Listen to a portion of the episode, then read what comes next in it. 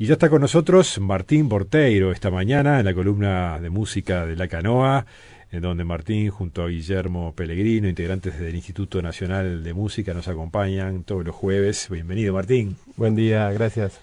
Bueno, antes de meternos en la temática de hoy, en ese vaivén tanguero en el Río de la Plata que nos propones, está bueno contar eh, sobre un llamado abierto del Instituto Nacional de Música eh, que acaba de abrirse, ¿no? Y que tiene que ver con el tango. Sí, a partir de hoy está, está abierta la convocatoria a músicos instrumentistas eh, para una formación de orquesta típica tradicional de cuatro violines, cuatro bandoneones, viola, cello, contrabajo y piano, para conformar un proyecto cultural que la idea es que trabaje ese tipo de formación que es la culminación de la evolución eh, instrumental del tango desde principio del siglo XX hasta los años 30, 40 y 50, la época dorada, digamos, donde se, se da esa riqueza instrumental este, de, altísima calidad en el tango. Bueno, este proyecto apunta a otra vez a reapropiarnos de ese sonido tan importante este, y tan, tan fundamental que, tiene el tango. Por eso hoy también elegí todos este, temas eh, de orquestas típicas instrumentales para la columna de hoy. Bien, buenísimo. Bueno, es un llamado eh, para instrumentistas este, con la idea de conformar si son seleccionados entonces en el llamado una orquesta típica una orquesta típica este no tienen que presentarse ya como orquesta sino este no va a haber una audición va a haber una audición cada uno se presenta individualmente va a haber una audición se va a seleccionar a, los músicos y a partir de esa selección se va a conformar la orquesta con programas específicos y arreglos específicos que se van a trabajar que eh, atraviesan como varias líneas del instituto con rescate patrimonial de, de, arreglos y de figuras de, del tango de Río de la Plata y con un énfasis en Uruguay. Bueno, entonces vamos a recordarlo, es un llamado a instrumentistas de piano, bandoneón, contrabajo, cello, viola y violín. Exacto llamado abierto desde el día de ayer. Eh, más información tienen en eh, Música Cultura MEC, por ejemplo. Sí, en Cultura en Línea. Eh, está, está publicado, o sea que lo van a encontrar fácilmente. Ahí está, a través de las, también de, bueno, de todo lo que es las redes sociales y del Ministerio de Educación y Cultura, de la Dirección Nacional de Cultura y del propio Instituto Nacional de Música. Exactamente. Vaivén tanguero en el Río de la Plata, primera parte. A ver, a ver, a ver, ¿por dónde nos vas a llevar hoy? Sí, bueno, hoy em, quería hablar de lo que es em, la presencia de algunos músicos argentinos en Montevideo. Eh, siempre hubo ida y vuelta entre los músicos desde el comienzo de los orígenes del tango y trabajo en conjunto, a veces un argentino hacía la música, un uruguayo la letra o al revés. Eh, hay muchos casos este, en, tangos muy, muy, muy clásicos de, la primera época, incluso, por poner un ejemplo, la morocha. Pero en este caso eh, me gustaba enfatizar en aquellos músicos que pasaron por, por Montevideo, estuvieron un tiempo trabajando aquí, y dejaron una huella y fueron músicos relevantes en la historia del tango, en la evolución musical de la historia del tango. Em, en algunos casos se quedaron a vivir y en otros casos estuvieron trabajando temporalmente y, bueno, y también se llevaron este, algo del Uruguay para, para después eh, eh, su carrera eh, en Buenos Aires, ¿no? Em, en, aquellos comienzos lejanos de, podría llamarse de la guardia vieja de, de, inicios del siglo XX, eh, hay un músico que es eh, Prudencio Aragón, que lo apodaban el Johnny, que se, radica, un pianista de la, de, la, de la, primera época que se radica en Montevideo. Prudencio Aragón y le decían el Johnny. Sí, pues eso viene por, un, por el lado de, de, que su mamá trabajaba en, un, en, una, en una casa de alta sociedad, de ingleses, y bueno, viene un poquito el apodo por ahí. Este, pero mm, eh, es autor del tango El Talar, que es uno de los primeros tangos este, de, de fines del siglo XIX. Este, y bueno, Prudencio Aragón después se, quedó a vivir en Montevideo y hizo toda su vida aquí, un músico importante en esa primera época. Y también algunos bandoneonistas. Eh, Félix Rodríguez, por ejemplo, un bandoneonista argentino que se, que se radica en, Montevideo tempranamente también y es un músico importante que tiene orquesta y que, y que bueno, desarrolló después toda una carrera en muchos conjuntos en el ambiente de tango. Hay, fotos de él tocando en, los cines este, de la época y en los teatros pero bueno, pero voy ahora a, una figura fundamental que, tiene presencia fuerte en Montevideo, que es Eduardo Arolas. Eduardo Arolas es un, un músico bandoneonista, lo llamaban el tigre del bandoneón, eh, que es de, esas personas que dan un empujoncito para adelante en el desarrollo instrumental de calidad, y es un músico que tiene mucha composición, este, que se, retoma su composición más adelante. Este, después, eh, cuando el tango evoluciona instrumentalmente, ya de los 30 para adelante, los 40, muchos músicos y directores de orquesta rescatan la obra de Arolas y, la llevan como a otra dimensión porque sus composiciones tenían la capacidad de, mm, tener em, arreglos de, otra, de otra magnitud. Si bien era, él era intuitivo porque él no tenía formación musical, eh, era muy creativo. Hay muchos testimonios de él de, de una persona que, por ejemplo, en, en, en, un, en una reunión componía tres, cuatro, cinco tangos y después se olvidaba. Tenía que alguien llevárselos a, al papel, escribirlos para, para, para, que no se perdieran. Mucha, mucha obra de él se perdió. Muere muy joven, él tiene tres, tres ciudades, eh, nace en Buenos Aires, está un tiempo en Montevideo y muere en París muy jovencito este, de tuberculosis, pero hay una, toda una leyenda en torno a él, de que usaba anillos arriba de de los guantes, eh, una figura extravagante, se, ha construido toda una, leyenda en torno a su, a su figura y es un, un bandoneonista eh, y un personaje, digamos, apasionante. Y estando aquí en Uruguay, eh, aparentemente en un asado, esto lo, ha contado este Alfonso Fogaza, un pianista uruguayo que tocó con él en, Montevideo, compone uno de sus tangos más famosos que es La Cachila. Él tuvo una cachila aquí en, en Montevideo que incluso tuvo la, la, desgracia de tener un accidente y, matar a un niño en un accidente este, eh, de, tránsito, este, eh, pero toda su vida sí fue, fue tormentosa y este, conflictuada. Y, y ese tango que, que en principio parece que se llamó El Mote, que después terminó siendo La Cachila, lo compuso aquí en Montevideo y es un tango fundamental de, de, de, la historia del tango, que lo vamos a, acá a, a, escuchar, a ejemplificar por la orquesta de, del maestro Osvaldo Pugliese del año 45.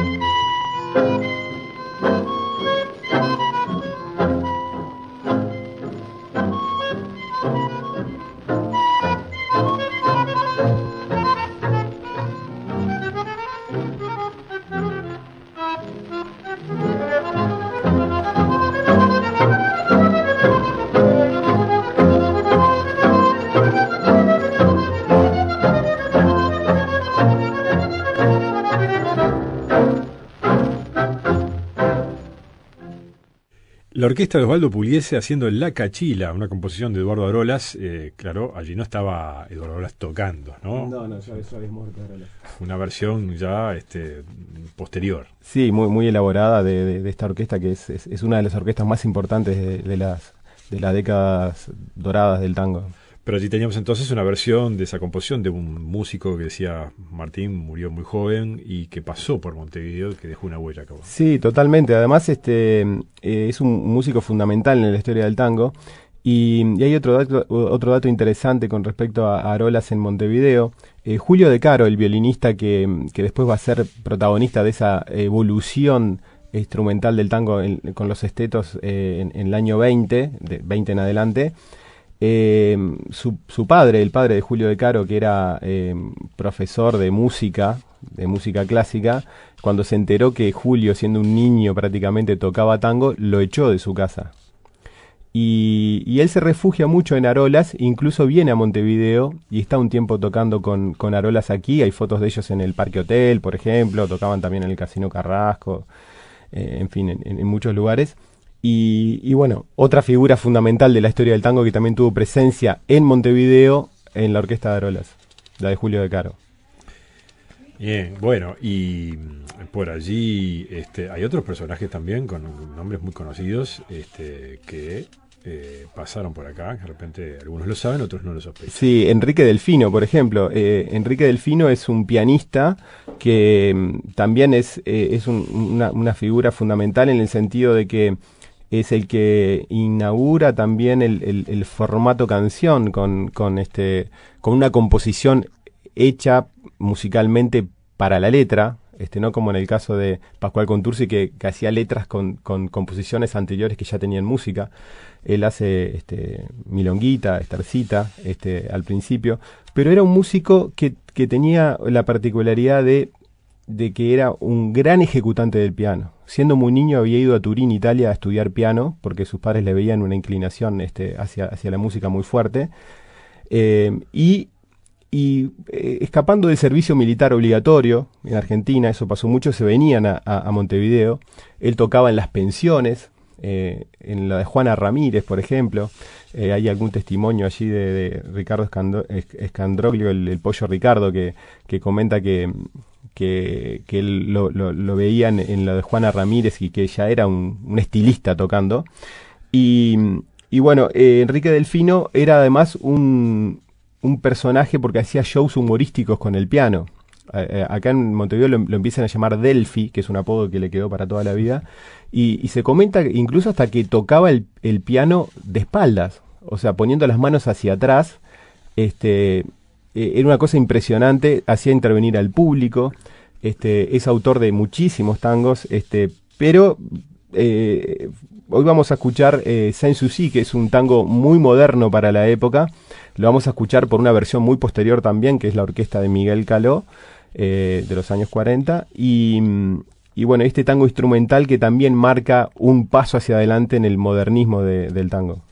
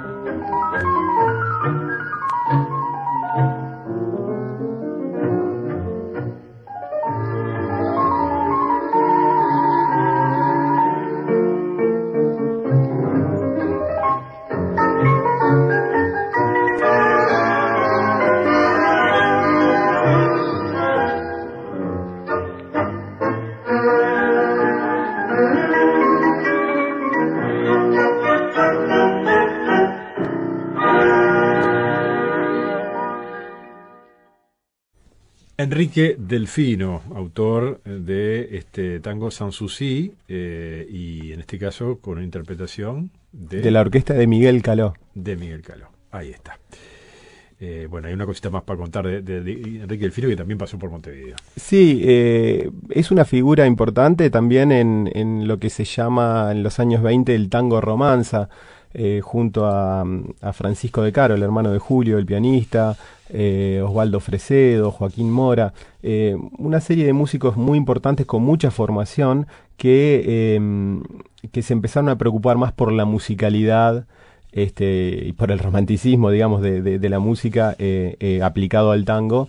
Y bueno, y también eso fue un salto de calidad muy importante en esa época. Y bueno, eh, hay otras este, figuras, eh, todos hombres obviamente, porque estamos hablando de una época en el tango era dominado Sí, por, por- sí. por- por los hombres, ¿no? Sí, sí, hay una, una figura también, este eh, violinista argentino, eh, Edgardo Donato, que, que tuvo una orquesta muy importante en los años 30, pero que en los 20 estaba, estaba viviendo aquí en, en, en Uruguay con toda su familia, también familia de músicos.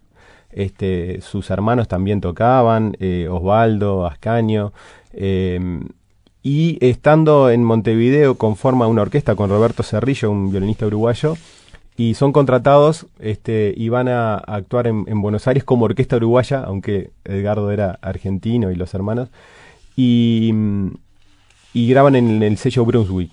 Eh, después se separan y Edgardo Donato queda con su orquesta, que, que una orquesta en un estilo más tradicional del tango, más bailable, eh, pero una orquesta también importantísima para la época, fundamental. Eh, Edgardo Donato, por ejemplo, es el autor de, la música de, de A Media Luz, junto a, Carlos César Lenzi.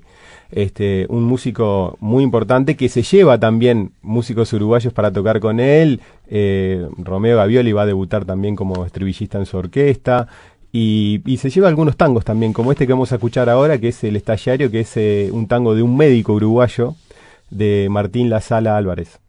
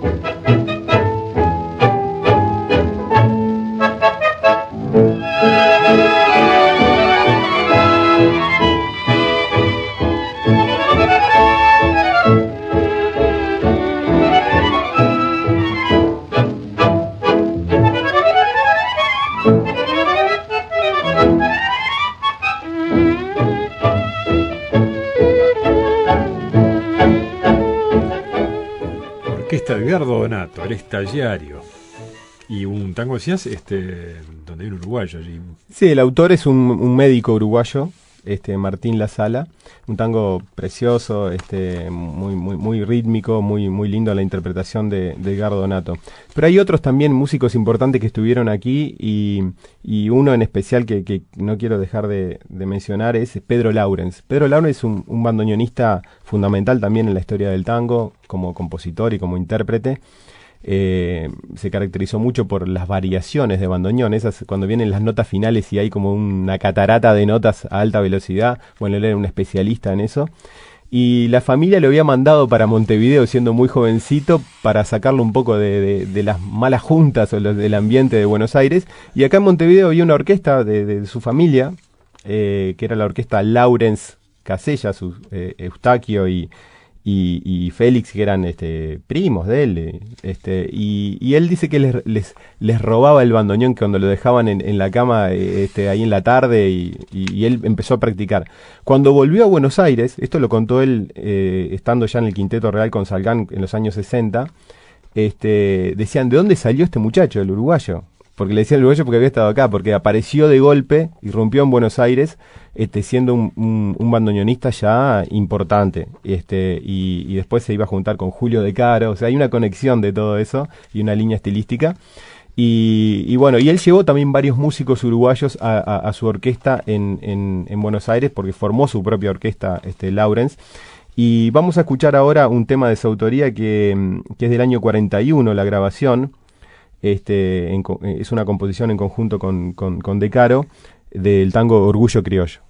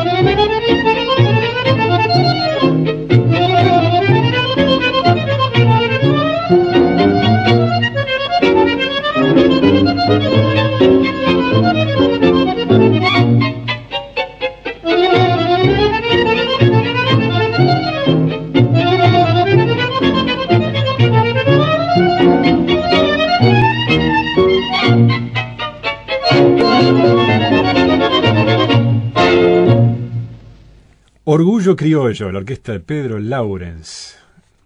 ¿Qué tal? ¿Qué te parece? eh? Qué fantásticas las variaciones. Mm, qué lindo, qué lindo.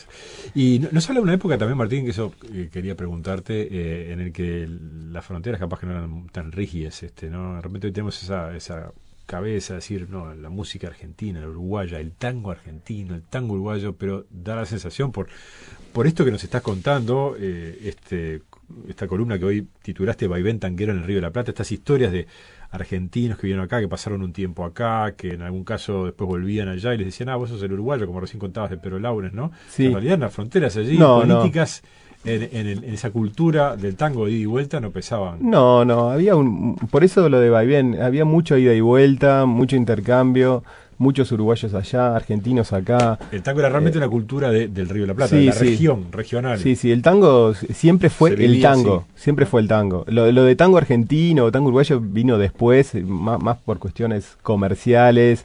este, más de, de los 80 para acá, este, pero en aquella época no, no, no, se, no, se, vivía de esa manera. Estamos hablando de qué épocas. Este... Y bueno, eh, de, de, de, toda la, la, primera mitad del siglo XX, este, nunca, nunca he encontrado ni en la prensa ni en nada tango uruguayo o tango argentino. Se hablaba de tango y las orquestas venían a Montevideo, eh, como en el caso de Piazzolla, cuando hablamos también de, de, de Piazzolla en Uruguay, y se presentaban y Montevideo era una plaza importante para, para desarrollar su, su, su, composición o su, su interpretación este, y también para presentarse, tanto para solistas como para orquestas. Eh, Montevideo era un lugar de presentación, había cafés con orquestas. Por ejemplo, eh, Artola cuenta que en el Café Avenida, en 18 de julio y, y Río Branco, eh, en los años 20, por ejemplo, eh, había orquesta estable, la, la, orquesta del Café Avenida, y, y se vendían eh, mil cafés por día, por ejemplo. Este, para tener una idea del movimiento que había este, en, en los cafés, en el, en, el, en el nuevo Tupinambá también, donde tocaban orquestas en el palco.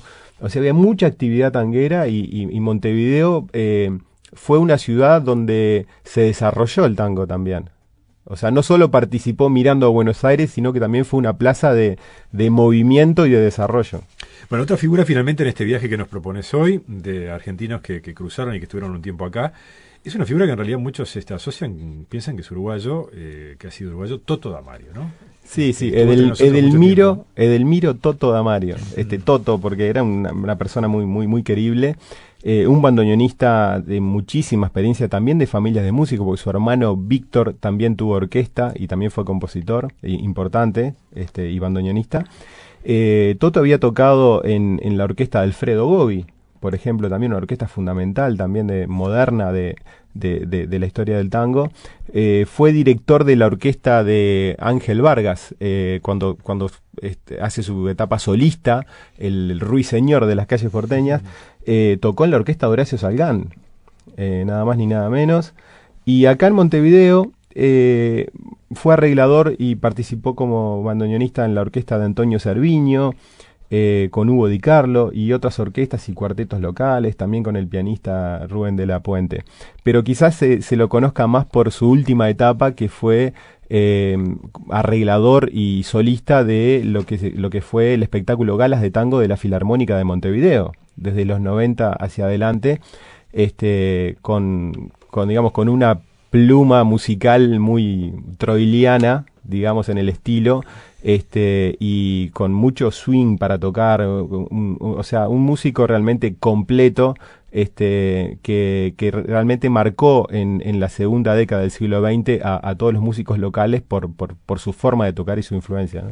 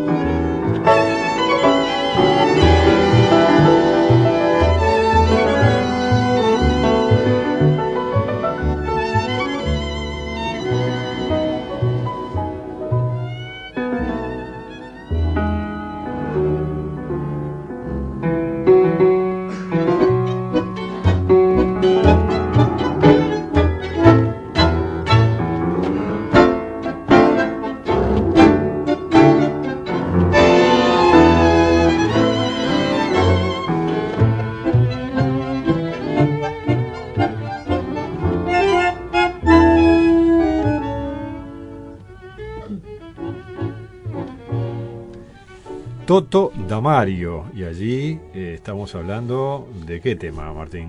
Eh, esta composición es, Señor Tango, es un, tango de autoría de Luis Eduardo Lalo Echegoncelay, un, músico pianista uruguayo también muy, muy conocido, eh, muy del ambiente de, la música, del deporte, porque este, estaba vinculado a los atenienses también, a las troupes, y, él era aficionado al ciclismo.